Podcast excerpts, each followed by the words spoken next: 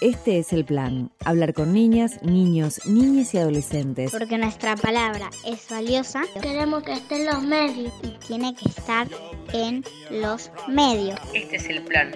Este es el plan. Este es el plan. Búscanos en Facebook. Ahí nos encontrás como Este es el plan. Plan. Hola, ¿qué tal? ¿Cómo están? Bienvenidas, bienvenidos y bienvenides a Este es el Plan, un espacio en donde tratamos de involucrarnos y de hablar y de poner en tema eh, algunas cuestiones que tienen que ver con las niñas y también con las y los adolescentes. ¿Cómo estás, Vani? Hola, Ana, ¿qué tal? ¿Cómo va? Bueno, episodio número 22 y seguimos en este... El loco. El loco. El loco. Hay que jugarlo, ¿eh? Hay, que, jugarlo. hay que hacer una quiniela ahí. Nunca sé si es el 022 o si hay que agregarle como un numerito antes, pero... No, bueno, yo después te explico cómo... Eh, cómo jugarlo. cómo armar la jugada. la grilla de jugadas. Y podemos ahí apostar unos pesitos. Ahí va, decía que seguíamos en este mes de agosto eh, celebrando el mes de las infancias y que nos gustaba, a partir de algunas cuestiones que vamos a contar ahora, volver a trabajar en este es el plan, un programa que esté vinculado con las infancias libres. Sí, en realidad pensábamos esto también de que las infancias son siempre libres, pero que muchas veces terminan siendo condicionadas por justamente el entorno, por todo lo que las rodea, ¿no?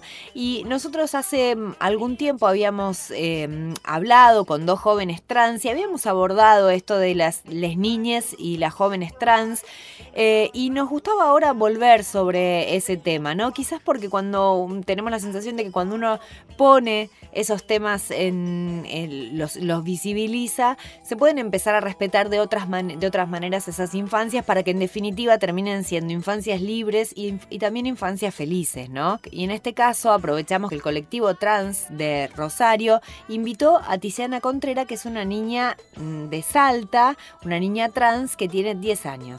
Claro, y bueno, la historia la conocíamos un poco de haberla escuchado eh, en di- diferentes medios de comunicación, eh, pero queríamos aprovechar la, la oportunidad, digamos, de esta llegada a Rosario, en donde iban a hacer actividades justamente por el Día del Niñe, eh, y poder conversar con ella y también con su familia, con su mamá, eh, Gabriela Pucheta, y con su papá, Damián Contrera, que un poco nos, nos fueron contando cómo transitaron esta experiencia a partir del momento en que Tiziana les dice que quiere ser una niña. Él, digamos, cuando nació Tiziana lo nombraron como Tiziano, este, nació con genitales masculinos y bueno, de acuerdo, digamos, a cómo se maneja la sociedad, eh, se le asigna ese sexo determinada identidad de género. En este caso, Tiziana eh, no sentía que eh, su genitalidad estuviera relacionada con su identidad de género y a partir de ahí es que ella empieza a manifestarlo hasta que lo puede hacer, este, lo puede expresar frente a su familia. Eh, eso es un poco el, recorrido que hace y después a partir de ahí que fue todo lo que pasó, ¿no? Un poco de eso es de lo que trata esta, esta entrevista que hay que decir que tiene eh, sonidos especiales porque la hicimos en un parque donde había ensayando una murga, donde pasaba el chorreo de fondo, pero bueno, a pesar de esas pequeñas adversidades nos parecía igual muy valiosa la palabra de Tiziana y su familia y es por eso que a pesar de esas inclemencias sonoras, claro. este, la entrevista está acá para poder compartir. Exactamente, es priorizar, digamos, esa historia y priorizar también lo que esa historia puede generar en el otro o en la otra que lo escuche, ¿no? Así que si te parece, Vani, podemos ir empezando con la primera parte, la vamos a escuchar durante todo el programa a Tiziana y también a su papá y a su mamá, pero vamos con esta primera parte. En donde, claro, ella cuenta un poco cuáles eran sus miedos, ¿no? El miedo sobre todo a la idea de ser rechazada y también qué le pasaba a su mamá y a su papá cuando este, de alguna manera fueron adentrándose en esta experiencia, en esta historia. Eh, de esto es lo que nos hablan entonces en la primera parte. Informe realizado en colaboración con la Defensoría de Niñas, Niños y Adolescentes de la provincia de Santa Fe.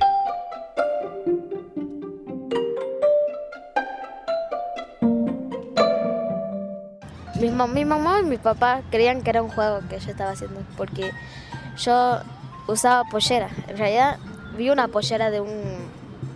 ¿Cómo se llama? Sombrilla. Era blanca y después era otra verde, pero me lo olvidé. Eh, la blanca era como un, ¿viste? De los folclores. Así. Y me encantaba. Siempre hacía giros. Me veía con los tacos de mamá y me encantaba. Y después seguía que, ¿cómo me llamaba? como quería que me llame. Tiziana, claramente, porque yo tenía una firma que era con una A y mi mamá no entendía qué era. Entonces, Tiziana. Para mí sí me costaba decirlo. Tenía miedo de que me rechacen, de que me digan que no, no eres de esta familia. Me asustaba, me sentía que no me van a decir que no. Me van a decir que no soy de esta familia, sos un rechazo. No sentía ese rechazo que me iban a sacar. Eh, a mí me criaron de una forma muy conservadora. El, el autoritarismo que tenía encima, el machismo que tenía encima, y que mi hijo en ese entonces me hable de que quería ser una nena, para mí fue desastroso, como que tenía un enfermo en la familia. Eso es lo que yo pensaba. Y obviamente que no era así, pero eh, mi primer pensamiento fue que, ¿qué pasó? ¿Qué, qué, qué hice yo para merecer algo así? Para mí fue algo feo, para mí fue algo feo. Yo le dije, soñé que era una niña, que quiero ser niña. Eso les dije. Eh, en realidad no me hizo, es como que lo dije directo sin pensarlo. Sí, expresarse era como que yo leía como el futuro, futuro malo, que me van a decir, no, tú tienes que salir del auto. Y ya no. Me sentía muy, ¿cómo se dice? Muy asustada para decir. Pero cuando me dijeron, ok, es ok, me sentí no culpable, me sentí alegre. Por eso libres.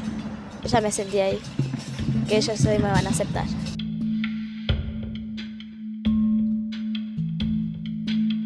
Quizás yo vi ciertas cositas antes, como señales, eh, y me llevaron como que a apoyarlas desde el minuto cero. Obviamente, como tuve mi proceso, por ahí la trataba en masculino y me miraba con cara fea, y era explicarle que obviamente ocho años la habíamos llamado de una forma y que nos iba a costar. Bueno, yo me animé primero con mis padres, después con mis hermanos. Pero, viste que algunos piensan que sí o sí yo soy un hombre, que nací como hombre y voy a ser uno.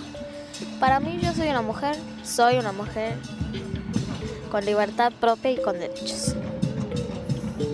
Y mis padres me aceptaron totalmente, es como que dijeron bueno y le costaba decirme Tiziana porque era como, te dije ocho años Tiziano, pero en realidad sos Tiziana.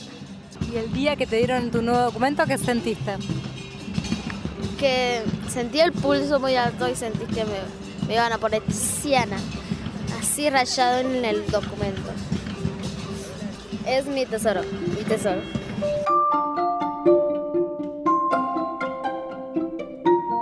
Lo que sí me acuerdo patente es que cuando la primera vez que le dije hija, ella me abrazó y lo único que me dice te amo, te amo, te amo, te amo. O sea, eso era la, conclusión de, del hecho de yo llamarla hija era para ella lo más, o sea, era la aceptación.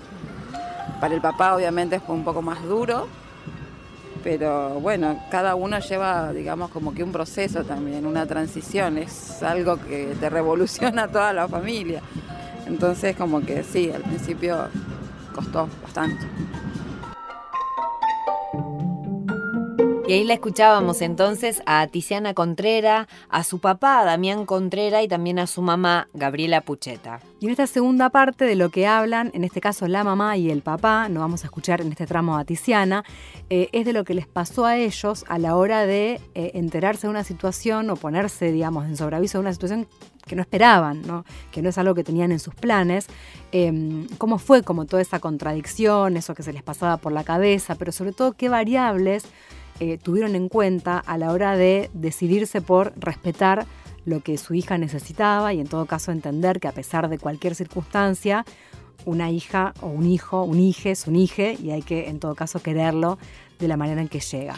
Sí, y digo, el rol de los padres en este caso es fundamental, digo, para cómo esa infancia vaya a desarrollarse, ¿no? Y para esto que decíamos, no solamente una infancia respetada, sino también una infancia feliz y mucho, este, mucha de esa, de esa felicidad o de esa tranquilidad que puede tener un niño a la hora de autopercibirse de determinada manera, depende también de cómo los padres eh, acompañen, ¿no? Claro, y sobre todo la parte eh, de- del varón, en este caso por lo menos que nosotros vemos en diferentes historias que hemos eh, seguido, transitado, que siempre hay una situación como más complicada de entender eh, en el rol del padre, ¿no? Sí. O por lo menos eh, en la, mayoría de los casos que nosotros hemos eh, conocido o analizado, hay una cuestión ahí como de, de mucha... eh, de mucho rechazo al principio. ¿no? Entonces acá lo que me parece interesante es que puedan escuchar cómo fue ese clic, ese momento en que él puede este, ver lo que le está pasando eh, a su hija y en todo caso a partir de ahí actuar de, de diferente manera para poder, eh, eso, para ponerse del lado del amor, como él lo dice. Escuchamos entonces a Gabriela Pucheta y Damián Contreras, la mamá y el papá de Tiziana. No, para mí fue, fue, fue, pesado el transitar. Y mi hija me ayudó a desconstruirme y a construirme de nuevo. Eh, y tuve que aprender mucho, muchísimo, muchísimo. Y sobre todas las cosas que no lo tenía yo era el respeto hacia el otro. Para mí el otro tenía que pensar como yo. O sea, no, no cabía en mi cabeza y en mi corazón de que alguien podía pensar distinto y sentir distinto, más en este sentido, el sentido de la sexualidad y de lo que, de lo que quiere ser. Para mí eras varón o mujer. Este, y tuve que aprender que, que las personas, y más los niños, porque a mí me tocó de, de la niñez, eh, que las infancias tienen derecho a que los escuchemos, a que los entendamos. ¿Sabes lo que pasa? Que yo cuando ella nos dijo, yo también empecé como a investigar, porque yo también estaba nula en un montón de cosas.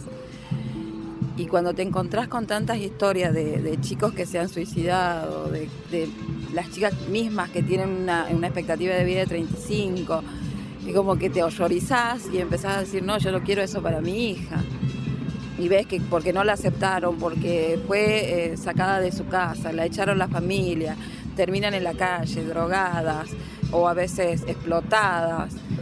Y decir, no, o sea, empezás a, a decir, no quiero eso, prefiero apoyar y que esté segura en casa y que tenga una infancia feliz. Yo dije, voy a proteger a mi hija de todo eso, con el afán de la, de la protección, el amor y la aceptación.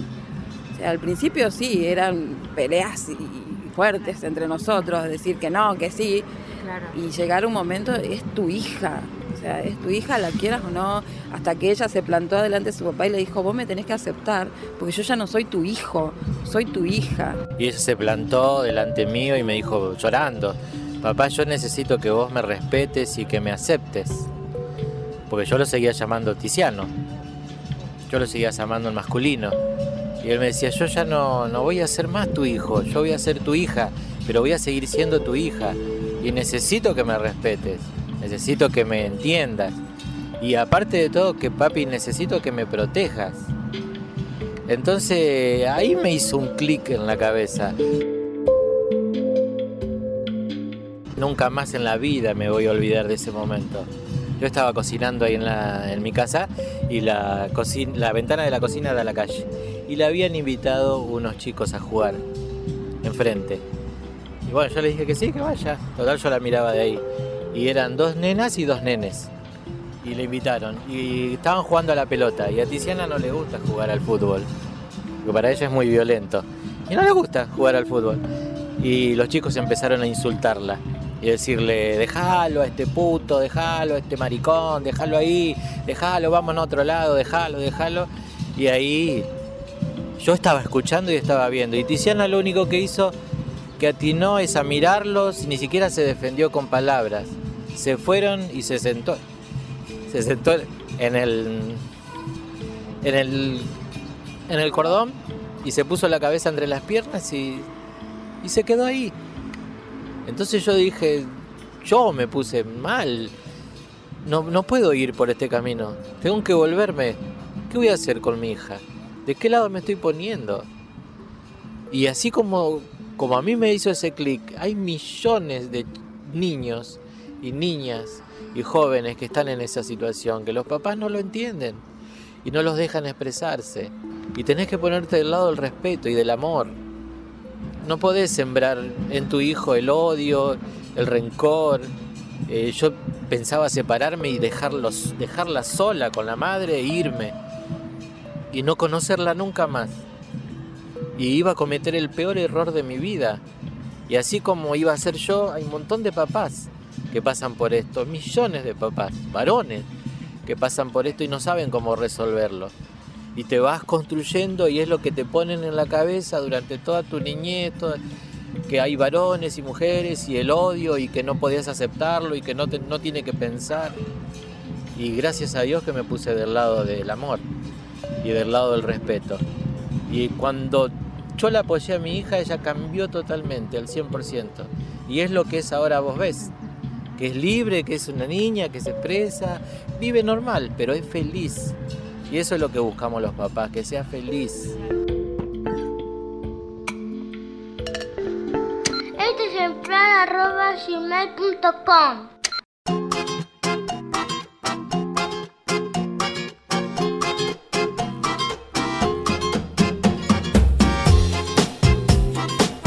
En el episodio 22 de Este es el Plan y nos preguntábamos acerca de este tema también qué números manejan desde el Estado, ¿no? qué estadísticas hay en relación a eh, poder conocer el universo para a partir de ahí poder trazar políticas públicas. Eh, algo de esta información se conoció esta semana. Sí, exactamente, Vani. Lo que se conoció es que la encuesta provincial de vulnerabilidad de la población trans en Santa Fe, que se puso y se lanzó y se puso en marcha en el mes de mayo, que se estima va a tener los datos eh, para el mes de septiembre, va a relevar por primera vez las infancias y adolescencias trans.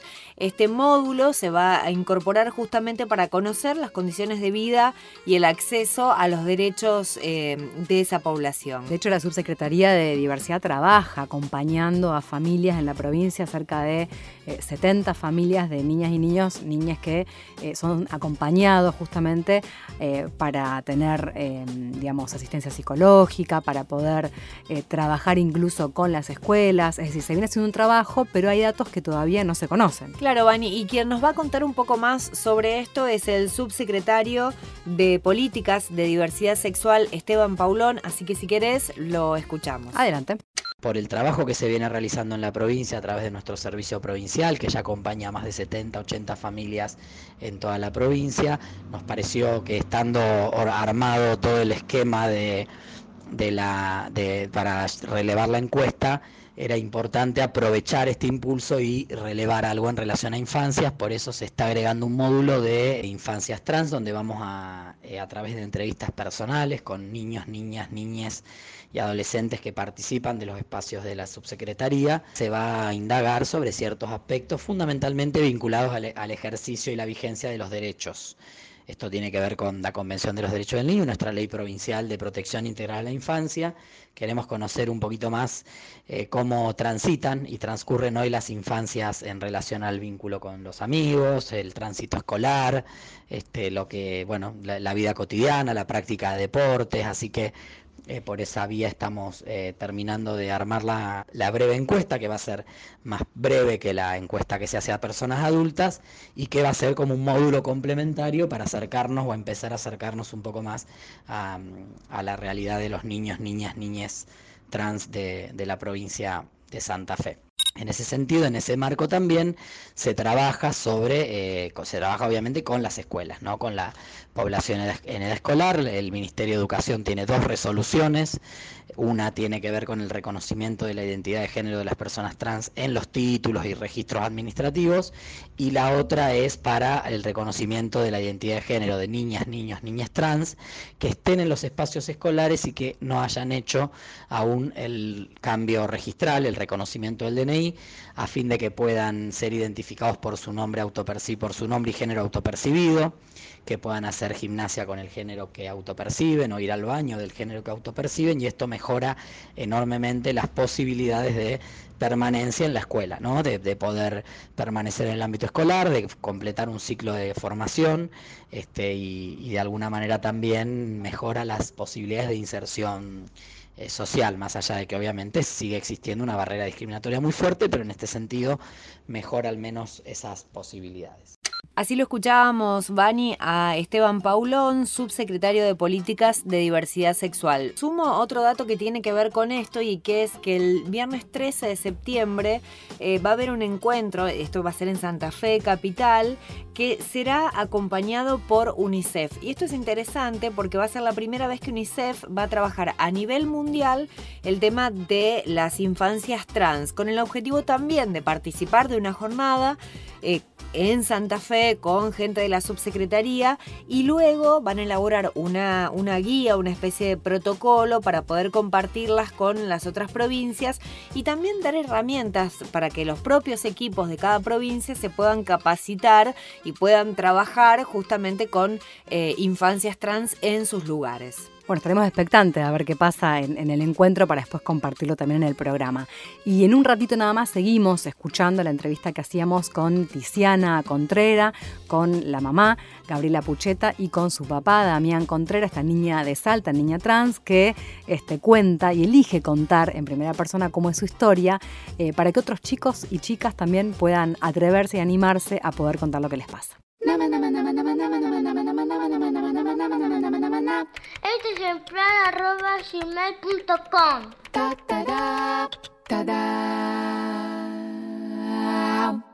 El nuevo sistema de movilidad Rosario Móvil empieza a ser una realidad. Sumamos nuevas unidades con aire acondicionado y totalmente adaptadas. Y ahora el boleto será por hora. Pagas el primer viaje y durante una hora vas a poder hacer trasbordos a otras líneas urbanas para llegar a tu destino en horario diurno. Y durante la noche, domingos y feriados, podés hacer combinaciones durante dos horas. También podés usar bicis públicas para completar tu recorrido. Además, podés planificar tus viajes con la renovada aplicación Como Llego, combinando líneas. Así, ahorras tiempo y dinero. El nuevo Rosario Móvil está en marcha. Municipalidad de Rosario.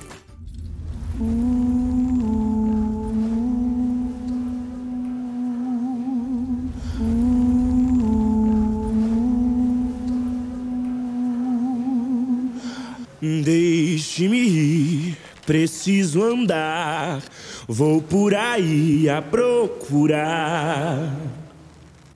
Ir pra não chorar.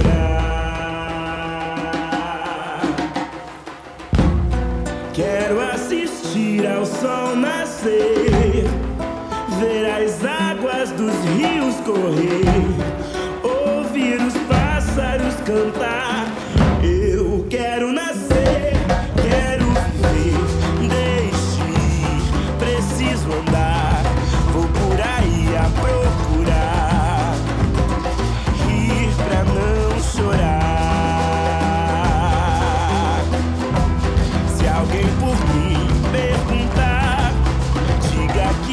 Só vou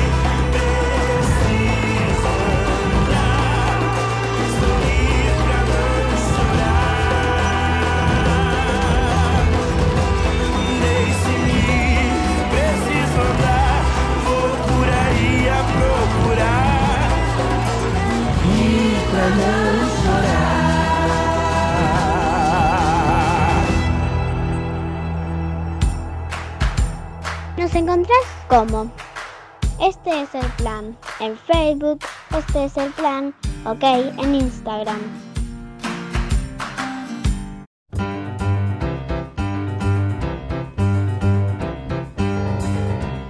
Seguimos aquí en Este es el Plan. Siempre les recordamos que para nosotros es muy valioso tener una especie de ida y vuelta con nuestros oyentes, que eh, este programa sale grabado, pero que hay vías de contactos para que podamos estar comunicadas y comunicados. Les recordamos que tenemos un correo electrónico que es este es el plan ok gmail.com. Estamos en Facebook, nos encuentran como este es el plan. También tenemos Instagram, este es el plan ok. Y subimos los, el programa, cada uno de los programas, cada uno de los capítulos o de los episodios a Spotify. Lo pueden buscar como este es el plan. Bueno, y nos interesaba en este programa que estamos desarrollando sobre infancias libres, este segundo episodio podríamos decir sobre, sobre el tema, también ver cómo el cine ha trabajado esta cuestión, estas experiencias, también desde el punto de vista de las infancias o centrándose en las infancias. Conocemos muchas películas y series incluso que abordan la cuestión em, los, tema- adultos de los y los adultos y adultos. adulta- adultas trans, claro, pero nos queríamos detener un poquito más en la cuestión de las infancias. Hay varias, hemos visto varias, elegimos dos para contar, para recomendar y quizás para, este, porque nos parecen que son las que pueden abrir algunas discusiones bien interesantes para pensar el tema.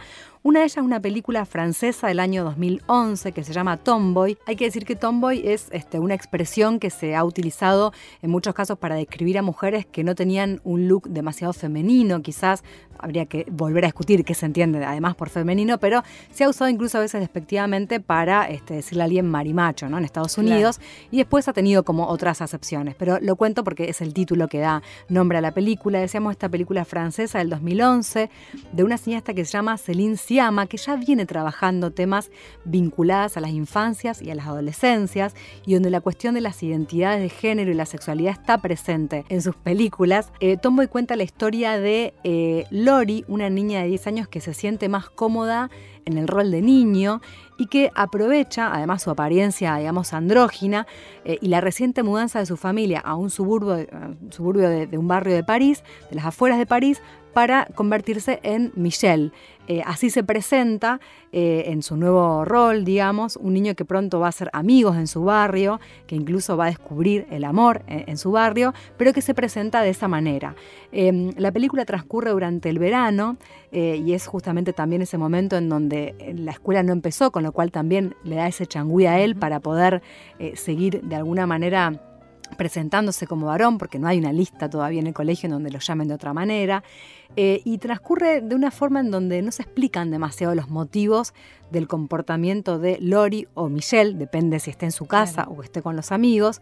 Eh, no, se, no se explica si esto empieza como un juego que después se le va de las manos o si en verdad obedece a necesidades más profundas que está experimentando. Eh, la película lo que tiene de maravilloso es muy, eh, muy hermosa, las actuaciones son muy lindas eh, y está contada puramente desde el punto de vista de la infancia. Entonces hay una mirada muy fresca, muy alejada de- del drama.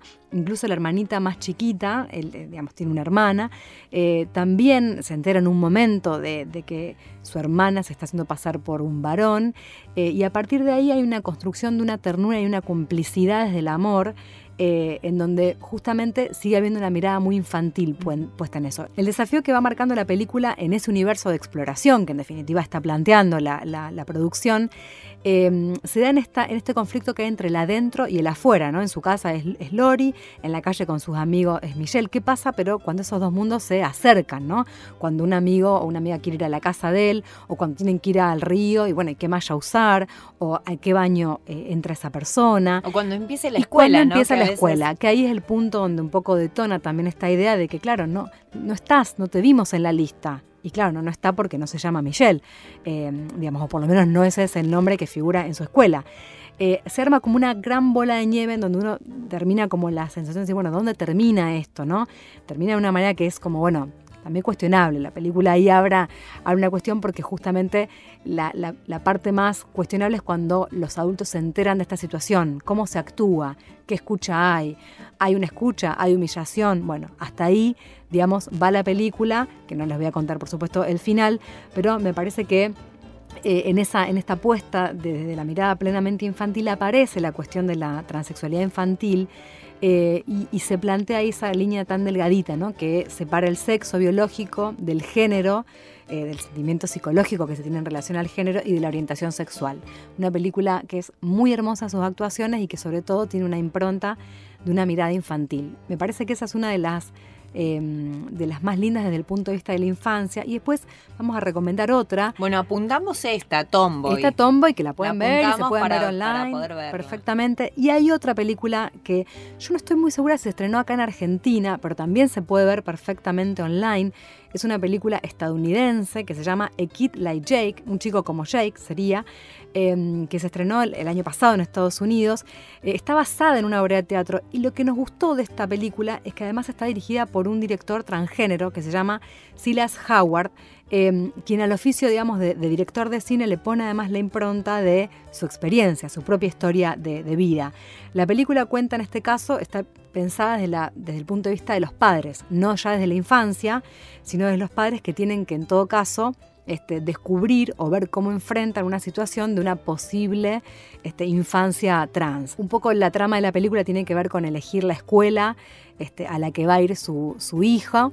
Eh, digamos que ellos están en una zona que les toca una, una escuela estatal que no les gusta, entonces a partir de ahí empiezan a aplicar para ver si pueden eh, ganar una beca, digamos, para obtener el beneficio de una beca, digamos, para ir a una escuela privada. Y un poco es la maestra del jardín la que eh, empieza a hacer visible esta situación de lo que va pasando con eh, Jake, con el niño, a partir de recomendarle que las escuelas privadas valoran la diversidad y que entonces, bueno, ¿por qué en la carta no ponen eh, esta idea de eh, las preferencias de eh, Jake, que a lo mejor en el jardín prefiere jugar con princesas y vestirse y disfrazarse este, y jugar a que él mismo es una princesa. Y a partir de ahí, bueno, se empieza a hacer como visible una situación que los padres de alguna manera empiezan a negar, ¿no? O por lo menos no quieren verlo. O sea, hay muchas señales que uno va viendo, incluso después, como el niño empieza a comportarse de una manera muy extraña. eh, y bueno, de alguna forma, como los padres atraviesan esa situación hasta poder aceptar que este, eh, puede ser que tengan en su caso una experiencia de infancias trans. Eh, es una película que se hizo además que la idea de la película, si bien es una adaptación de una obra de teatro, surge cuando en Estados Unidos el presidente Trump derogó las leyes de Barack Obama que permitían que los estudiantes trans usaran los baños públicos de su preferencia de género en lugar de los que se correspondían con su naturaleza biológica. En el contexto de esa decisión tan polémica es que también nace la idea de hacer esta película. Así que también la recomendamos, A Like Jack, un chico como Ja- Jake, eh, del 2018 del de, eh, director Silas Howard. Bueno, y después de estas dos recomendaciones, no vamos a dejar a nuestros oyentes con las ganas de ver estas películas y no poder encontrarlas, tener que buscar. Así que vamos a compartirlas en el Facebook. Sí, son películas que se pueden ver online, así que después este, vamos a dejar en las redes sociales los dos links para que puedan eh, verla, porque, bueno, y, y ver si incorporamos este bloque a lo mejor también como una sección más, que nos gustó hacerlo. Exactamente, exactamente. Bueno, también nos pueden ir contando cómo es la recepción. Claro, ¿no? si les gusta, lo seguimos Si les haciendo. gustan estas recomendaciones, podemos sumarlo. Les recordamos que es este es el plan en Facebook y este es el plan OK Instagram. Ahí vamos a ir poniendo eh, los links para que las puedan ver. Seguimos. Este es el plan. Este es el plan. el plan.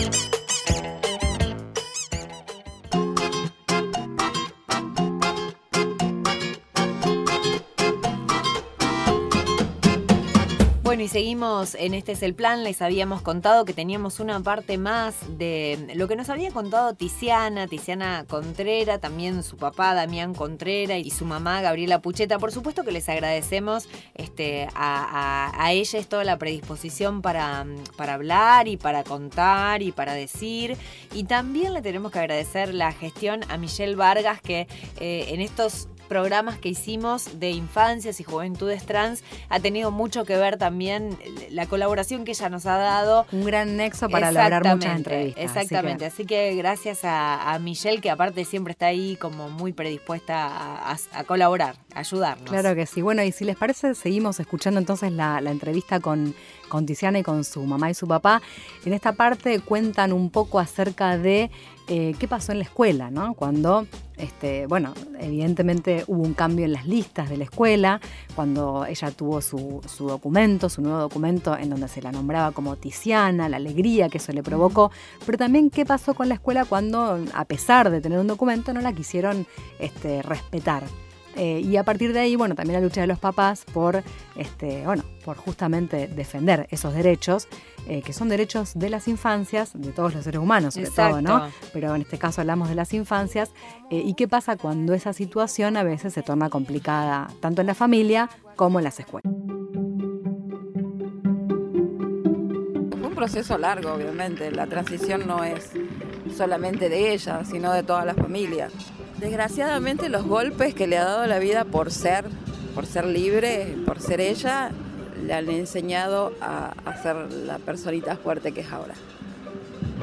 Primero fue el rechazo de sus hermanos, porque tiene más hermanos, pero solamente de nueve, sola, una sola la acepta y la respeta. Después está el rechazo de la familia grande, digamos, la escuela, el rechazo en la escuela y todas esas cosas, obviamente han sido muy duras, muy duras para Tiziana, pero también han ayudado a ser la persona fuerte que ahora dice, no es mi problema, es, el problema es de ellos, que no me aceptan. Bueno, construye paso a paso, claramente. Con el pelo largo, con todo. Pero así, así o sí tiene que haber problemas. Y en la escuela yo nomás. No en mi, bueno, en mi familia también, pero no me importa esos problemas. Me importa pasar de eso. Me importa seguir mi futuro. Y la verdad que fue, como ella dice, lo que más le costó fue el pelo largo, porque lo tenía súper cortito. En la escuela también tuvo varios problemas en la que iba antes. La tuvimos que cambiar de colegio porque las maestras no, no la respetaban. La llamaban en masculino, nunca cambiaron al femenino o la trataban en masculino delante de mí. Entonces era como que era mucho ya teniendo un documento, no, no, no entendían, no tenían absoluta empatía las maestras con respecto a lo que estaban viviendo y lo rechazaban, obviamente. Entonces hice toda una movida también mediática y a nivel de denuncias y todo para que me la cambiaran de escuela. Escuela me tratan que yo soy una mujer y sí o sí soy una mujer. No soy ni trans, no, solo mujer. Así me tratan en esa escuela. Son buenos, me apoyan, me ayudan. Tengo mi mejor amiga que esa me apoyó desde que fui a la escuela en sexto. Primer día de sexto grado. Cuando los, los maestros, los directores del colegio, que son las cabezas, son los inclusivos, eh, cambia totalmente el colegio. El colegio. Y los chicos ya no discriminan más. Y vos fíjate que la ecuación, cuando vos respetás y amás, ya está, se terminó. Y a eso es lo que apuntamos.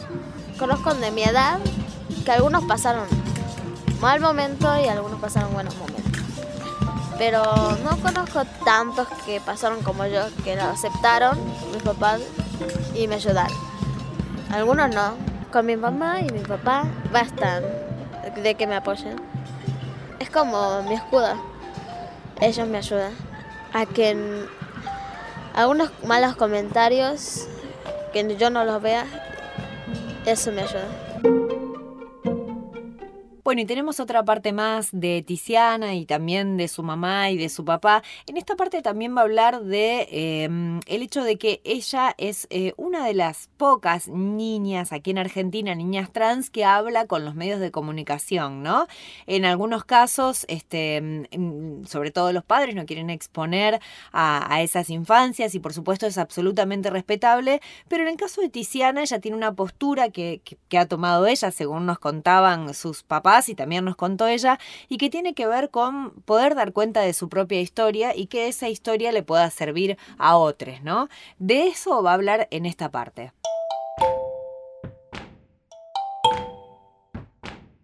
La verdad que al principio nosotros no estábamos como que visibilizando las notas que nos hacían, nos hacían a nosotros dos como, como papás. Hasta que un día llegamos de hacer una nota para un medio de, de Buenos Aires, mano en cadera, me dice, mamá, ¿vos tenés vergüenza de mí? No. ¿Y por qué yo no salgo en las notas? Porque te estamos cuidando. ¿De qué? De que hay mucha gente que si te conoce, o te va a tratar bien o te va a tratar mal. Y no queremos. Yo no tengo miedo. Porque es mi historia, mamá. Nueve años. Y me dice, yo no tengo miedo. Y si yo puedo ayudar a otros chicos a que hablen y no la pasen mal, está bien. De ahí mudos. Argumentos muy sólidos. Sí, no, no, no. Sí, ahí, a partir de ahí, a dar em- ella las notas. empezó a dar ella las notas, a estar los tres juntos y a visibilizar, pero con un sentido. Yo quiero crear un dicho mío, que es decirlo y expresarlo. Y sentirte libre. Y sí, para mí creo que algunos se expresan con mi video, con las noticias que pasan conmigo. Y se expresan con mi video o con algunos videos. Pero se expresan. Es lo que me gusta. Que no dejan que sean grandes, tengan 18 años y dicen, soy trans. Algunos piensan que a los 18 años recién lo puedo decir, pero en realidad desde chiquito les, lo sentimos y lo queremos decir. La satisfacción de, de poder ir a poner en un congreso en Córdoba y que venga una mamá o que te comente un activista trans de esa provincia que te diga, vos sabés que tenemos un nene de 11 años que utilizó el video de Tiziana para decirle a sus papás lo que sentía. Entonces como que estamos bien. O sea, es que es como yo siempre le digo a las chicas, piensan que las chicas nunca tuvieron infancia, las mujeres trans se hacen en grande y están paradas en una esquina y no es así. Tuvieron una infancia que no se la permitieron vivirla libres, pero la tuvieron y se sentían igual que mi hija. Porque en realidad nosotros no construimos nada de lo que vamos a decir, lo decimos de corazón y de lo que vivimos. Son hechos, lo vivimos constantemente y aprendemos constantemente. Pero lo que queremos es que no se cierren los papás ni las mamás. Que traten de escucharlos, que no se encierren en el prejuicio, en el odio, en la separación, en la división, sino que traten de dar un pasito pequeño y escucharlos y poder respetarlos. Y desde ahí Y eso va cambia todo. toda la ecuación. Eso cambia toda la ecuación. Que se expresen, que no tengan miedo. Yo creo, yo creo con mi corazón, lo que importa más es la familia. Que no tengan miedo de expresarse, de sentirse asegurado, de sentirse de cualquier forma. Eso es libre para mí. Este es el plan.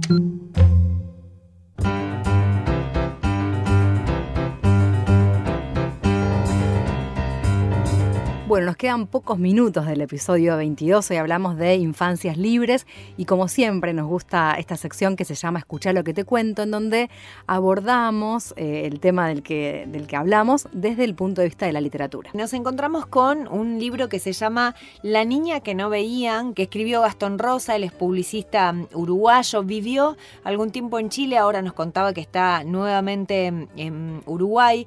En el año 2007 fundó Incluso, que es un proyecto creativo que busca generar contenidos sobre diversidad infantil. La primera producción de Incluso fue Zapatos Cambiados, que es un- una historia, un cuento de un niño con síndrome de Down y después de Zapatos Cambiados y un poco motivado porque en Uruguay y en Chile se estaba debatiendo eh, el tema de el acceso a derechos de las comunidades trans de cada uno de los países, eso lo motiva a escribir justamente esta, este cuento que es La niña que no veían, eh, cuya protagonista es Martina. Entonces hablamos con Gastón Rosa que nos contaba, eh, bueno, cómo fue una vez que se decide hablar de este tema, cómo prepa- se preparó para abordar el tema de las infancias trans, también cómo está narrado ese cuento, que quizás eh, hay una particularidad ahí y bueno, él lo va, lo va a mencionar también. Qué lindo tener estas instancias en donde, además de escuchar el cuento, que va a ser en unos minutitos, tenemos la posibilidad además de que el autor nos cuente acerca de cómo, cómo lo escribió. Sí, da la sensación que que, que a uno eso le da otro, otro contexto o lo escucha de otra manera. Por lo menos esa es la percepción que tenemos nosotros cuando tratamos de obtener la palabra de los autores de esos cuentos, ¿no? ¿Qué es lo que hicimos con Gastón Rosa, autor de La niña que no veían? Así que si te parece, lo escuchamos a él y después escuchamos el cuento. Adelante. Una vez que decidí este, abordar el tema, me puse a escuchar infancias en voz propia, así que empecé a buscar videos de niños y niñas trans, como explicando cómo lo que sentían y, y demás. Entonces como que traté desde ahí, desde, desde ese lugar también empezar a escribir. El cuento siempre está narrado desde, desde el punto de vista de Martínez y, y lo que pasa en la sociedad. Así que bueno, ahí empecé a, a más o menos a tener como por dónde iba a ir el libro y después me, me acerqué a Fundación Selena, que están en Chile. Y bueno, Fundación Selena son familias que, que están organizadas para también por el tema de los derechos de las infancias trans. Y bueno, llegaron a hacer una escuela que se llama Escuela Maranta Gómez. Y ahí también tuve contacto directo con infancias trans y pude también como como hacer algunos talleres, dibujar, pintar, leer el cuento. Y bueno, eso fue súper súper lindo y también fue como que ahí marcó un- me marcó un poco más el tema, también pasó a ser un, un compromiso personal que tengo con, con las infancias trans. En el cuento Martina siempre es tratada como una niña, no, no está planteado desde un niño que quiere ser niña, porque eso es- hubiera sido un error, sino que es una niña que, que la sociedad no entiende que ella es una niña. Y esto tiene que ver con la genitalidad también y cómo la sociedad, en la sociedad marcamos el rol de las personas según la, la genitalidad. Y cuando en realidad podemos marcar el- nuestros roles por muchas otras cosas, por lo que sentimos, por lo que pensamos, por, por lo que somos en sí. Así que también eso fue un aprendizaje, el tema de, de dejar a un lado la genitalidad es un desafío que tenemos como sociedad. Bueno, en cada lanzamiento que se hizo, presentación, por supuesto siempre participaban activistas trans y también tratamos de generar siempre, buscar un referente en salud, en educación y en derecho que también puedan sumar a contar lo que, lo que está pasando con, con la exclusión de las personas trans y cómo empieza desde quizás desde la expulsión en la familia o en el sistema educativo y bueno, y las consecuencias que sabemos que, que eso trae. La idea del proyecto incluso es ir abordando diversidades infantiles. Bueno, ya tenemos síndrome de Down, infancia trans, y la idea es seguir también, y hay muchas, así que como, como que hay trabajo para rato en eso, por dos cosas. En realidad, en primer lugar, abrazar esa infancia que, que quizás no se ve en los dibujitos. Hablando directamente de lo que es infancia trans, no está en los dibujitos, no está en una película quizás, no, no hay contenidos, no hay una canción. Entonces la idea es tratar de, primero, que, que en ese momento de, de desarrollo que es tan importante para las personas, para los niños y las niñas, que tengan dónde verse reflejados es importante. Y segundo, también entender las diferencias, también empezar a valorar eso. Y bueno, con esta colección la idea es eh, tratar de mostrar que hay muchos niños y niñas diferentes y por lo tanto, sea cual sea la diferencia que tengas en tu infancia, esa diferencia está bien y te hace, te hace especial. La niña que no veían. Martín es una niña de 10 años, a veces es simpática y a veces más tímida se esconde tras las piernas de sus padres. Siempre ha sido muy buena jugando a la pinta y corriendo hasta que su perrito llamado fanático la alcance. Vive en una pequeña ciudad con su mamá, su papá y su hermanito Bruno. Algunas veces Martina siente que la tratan diferente y no entiende cuál es la razón. Un día, en la clase de gimnasia, el profesor hizo dos grupos y Martina fue la única niña que quedó en el grupo de los varones. No entiendo por qué el profesor siempre hace eso, Quizás porque soy la mejor corriendo. pensó ella. Cuando volvió a casa, sintió el aroma a su plato preferido, pollo con papas fritas. Se puso muy contenta y al entrar se encontró que además estaba su tía Laura, que siempre es muy divertida y usa aros que hipnotizan a la gente. Son asombrosos. Al instante la tía metió su mano en el bolso. Todos sabían que iba a sacar regalos y sacó uno para Martina y otro para Brunito. Martina lo abrió y era un autito, pensó. Otra vez un autito, ya tengo miles. Miró el, el regalo de su hermano a ver si se habían sido una confusión de paquetes, pero no, era un autito idéntico al de ella. La tía era tan buena onda que con una caja de cartón y unos colores hicieron una autopista con árboles y todo para jugar. Llegó el día del cumpleaños de Sofía, una amiga de Martina. A medio cumpleaños apareció una sorpresa muy divertida, un show de magia. Los magos hacían aparecer cosas de la nada y en el truco final hicieron aparecer un baúl lleno de disfraces. Martina fue la primera en, en llegar corriendo y elegir un vestido. Un compañerito que a veces la molestaba se rió vestido de superhéroe y le dijo, Miren, se puso un vestido. Algunos se reían, pero Martina estaba acostumbrada. Cuando su mamá la vino a buscar, la mamá de Sofía se quedó hablando con ella en secreto. Martina se dio cuenta, pero aprovechó para jugar un poco más con sus amigos. Al otro día despertó bien temprano porque la abuela la iba a pasar a buscar para ir a la plaza con Brunito y Fanático. Ya en un columpio de la plaza observaba cómo la abuela socializaba con otras señoras y pensó, La abuela siempre fue muy simpática, es muy buena haciendo chistes. Fue entonces que vio un grupo de niñas jugando a la pinta, su juego favorito. Se bajó del columpio y corrió para sumarse. Una de las niñas, la más mandona, le dijo, No queremos jugar con vos, anda a jugar a la pelota con aquellos chicos. Martina enfureció. No entendía por qué no la dejaban jugar a su juego favorito. Pensó que a lo mejor sabían que ella era muy buena y que les iba a ganar a todas. La abuela, que estaba atenta a lo que pasaba, le preguntó a las niñas por qué no la dejaban jugar. Y ellas contestaron que era un juego solo para niñas. La abuela las miró con, con su mejor cara de amenaza, esa con la que mira cuando alguien rompe algo en la casa o cuando el verdulero le da fruta que no está buena. Y con una sonrisa invitó a Martina a ir por un helado diciéndole que no valía la pena que comparta tiempo con niñas que piensan así. Al volver a la casa, la abuela se puso a conversar con su mamá. Después también se sumó con su papá. Martina se sintió observada. ¿Estarán hablando de mí? ¿Se habrán dado cuenta que fui yo la que rompí y escondí la bandeja de vidrio que le gustaba a todos? La llamaron para que se sumara a la conversación y enseguida estaban hablando de las clases de gimnasia, de los vestidos de cumpleaños y de los niños que la molestaban en el colegio. Es increíble cómo los padres saben todo, pensó ella. Y otra vez volvió a surgir el tema, pero esta vez el que hablaba era su papá. Martín, estamos preocupados porque estés bien. Nosotros queremos siempre lo mejor para ti. Ya hemos hablado de esto. Martina se cruzó de brazos. Soy una niña. No entiendo por qué todos quieren que sea lo que no soy. No soy un niño, soy Martina. Cuando las lágrimas empezaban a asomar, la abuela insistió en ver a una psicóloga para que toda la familia pudiera entender la situación y así hacer lo mejor para Martina. Entonces fueron a la psicóloga. Martina le contó todo lo que pasaba, eso ayudó a que por fin alguien les explicara a sus papás lo que ella estaba viviendo. Cuando nació, el doctor se fijó en sus genitales y definió que era un niño, por eso lo llamaron Martín y lo tratan como tal. Pero en realidad, Martín es una niña desde siempre. Tiene que ver con la identidad de género y es como, como cada uno se siente más allá de lo de cómo sea nuestro cuerpo. Lo que sentimos es más importante. Sus papás lo entendieron. Otra vez Martina veía cómo se le caían las lágrimas, esta vez también con sonrisas. Estaban tristes y felices. Eso fue raro. Desde ese día de llanto con sonrisa, todo empezó a cambiar para bien. Enseguida sus papás estaban hablando en la escuela con la maestra y los papás de sus compañeros de clase. También vino la tía a la casa especialmente a jugar, esta vez dejaron de lado los autitos. Por fin Martina comenzaba a sentir que todos entendían quién ella era y las cosas que disfrutaba hacer. Pasaron algunos días y llegaba otro lunes, por lo que había que levantarse temprano para ir a la escuela. Junto al uniforme de su abuela le había dejado un cintillo para el pelo, que ella misma hizo. Martina se vistió muy rápido y llegó a la escuela acompañada por sus papás. Le dieron un abrazo bien lindo de despedirse, se quedaron mirando y saludando hasta que ella entró. Fue raro, como si fuera su primer día de clases.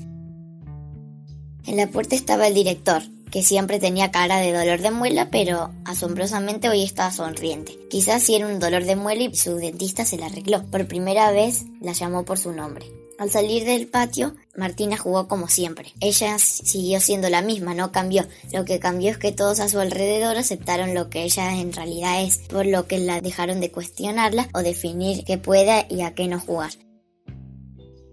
En la escuela, además, todos aprendieron que tanto niñas como niños tienen el mismo derecho a jugar a lo que tengan ganas, sin diferencias. Ese día en el recreo inventaron un juego muy divertido. Jugaron a la pinta usando la pelota de fútbol. Por una distracción a Martina la pintaron enseguida, no salió campeón esta vez. Igual ese día Martina ganó. Ganó en sentirse bien, muy bien, siendo quien es y sabiendo que empezaba una nueva etapa. Y aunque algunas veces vuelva a encontrarse con situaciones difíciles, desde ahora estaba acompañada por su familia, amigos y todos sus compañeros del colegio.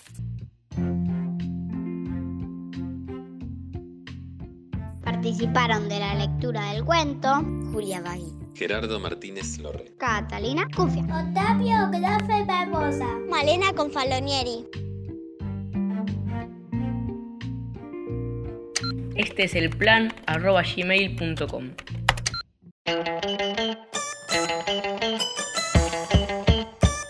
Escuchábamos La niña que no veían de Gastón Rosa. Aprovechamos para decirles que quienes quieran por allí indagar un poco más sobre este cuento, pero además sobre la anterior producción de Gastón, pueden ingresar a Incluso en Facebook. Ese es el proyecto que Gastón nos contaba recién que, que llevaba adelante y en donde va subiendo todo lo que va pasando con este cuento que tuvo mucha repercusión, que incluso se ha trabajado en algunas escuelas. Nos contaba él de Uruguay y de Chile, no de manera oficial, pero sí se ha trabajado.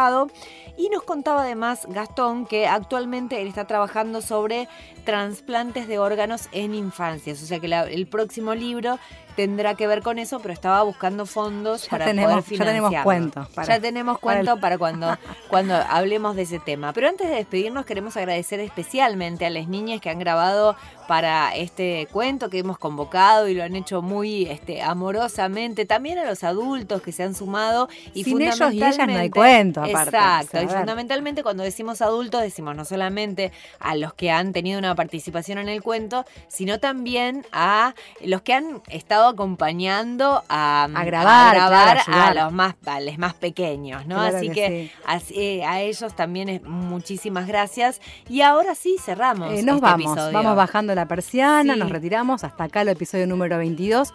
Los esperamos pronto porque se viene en breve el resumen. La semana que viene la tenemos semana que resumen viene. de todas las voces que pasaron y después ya sí nuevos programas que van a salir para este. Gracias por haber estado ahí del otro lado y nos encontramos. Claro que sí, hasta luego.